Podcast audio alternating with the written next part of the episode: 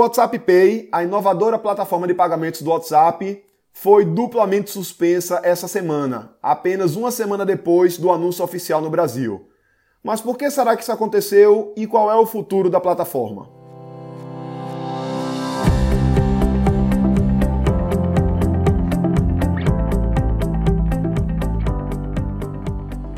Diga aí, amigo, aqui é Felipe Pereira, seja muito bem-vindo ao podcast número 225. O tema do episódio de hoje é o mesmo tema do episódio da semana passada, que é o WhatsApp Pay, que é o sistema de pagamentos pelo WhatsApp.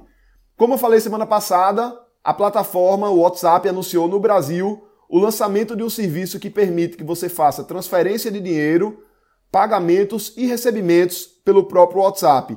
Isso aí configura uma grande inovação no mercado, por quê? porque o WhatsApp ele é utilizado por um grande número de pessoas e acaba uma solução como essa tendo um grande poder de concentração.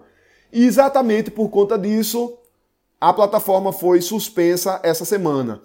Tanto o CAD quanto o Banco Central suspenderam a utilização, e não apenas não é uma suspensão definitiva, mas uma, uma parada no serviço para que possa ser analisado, para que realmente possa ser visto o impacto disso dentro do mercado brasileiro.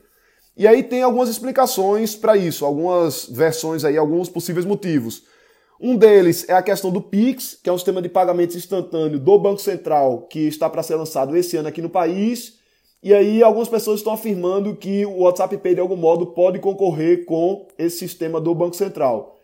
E também o outro aspecto é a questão do CAD, que é o Conselho Administrativo de Defesa Econômica, é um órgão aqui no país que ele visa defender a livre concorrência. Então, se tem uma empresa que ela pode estar tá centralizando determinado segmento no país, o CAD ele pode ir lá regular a atuação dessa empresa para que isso não prejudique a concorrência e, consequentemente, não prejudique os consumidores.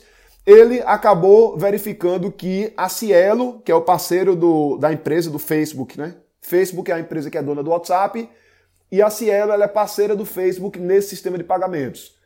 Se ela já é um operador de cartão de crédito que tem um grande número, né, um grande volume de transações no país, e aí a partir do momento em que ele se junta com o Facebook para lançar o WhatsApp Pay, o CAD visualiza que isso pode ter algum possível risco para o mercado de pagamentos no Brasil. E aí, tanto o CAD quanto o Banco Central suspenderam, de certo modo, o serviço até que seja avaliado realmente o modelo de negócio do WhatsApp Pay e qual vai ser o impacto disso no país.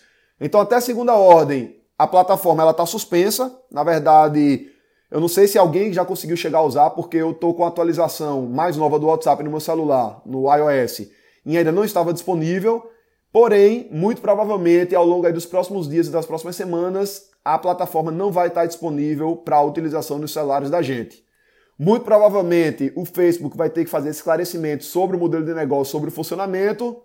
O CAD e o Banco Central vão fazer a análise do possível impacto disso, para a partir daí haver a liberação. E como eu falei semana passada, esse WhatsApp Pay pode constituir uma grande revolução, porque todo mundo hoje praticamente utiliza o WhatsApp, né? Todo mundo que tem um smartphone, e acaba que você vai poder fazer várias pequenas transações ali na hora e tempo real. Então você pode ir numa empresa pequenininha, escolher um produto, vai ali pelo próprio WhatsApp da empresa, você já faz o pagamento direto. Então, o pagamento é bem simples. Você está conversando com alguém no WhatsApp, aperta pagamento, digita o valor, coloca lá o PIN, a senha e automaticamente a transação ela já é feita. Então isso tem um potencial muito grande de impactar especialmente pequenas empresas, pequenos negócios, vai facilitar muito a transação comercial, a realização de transações comerciais.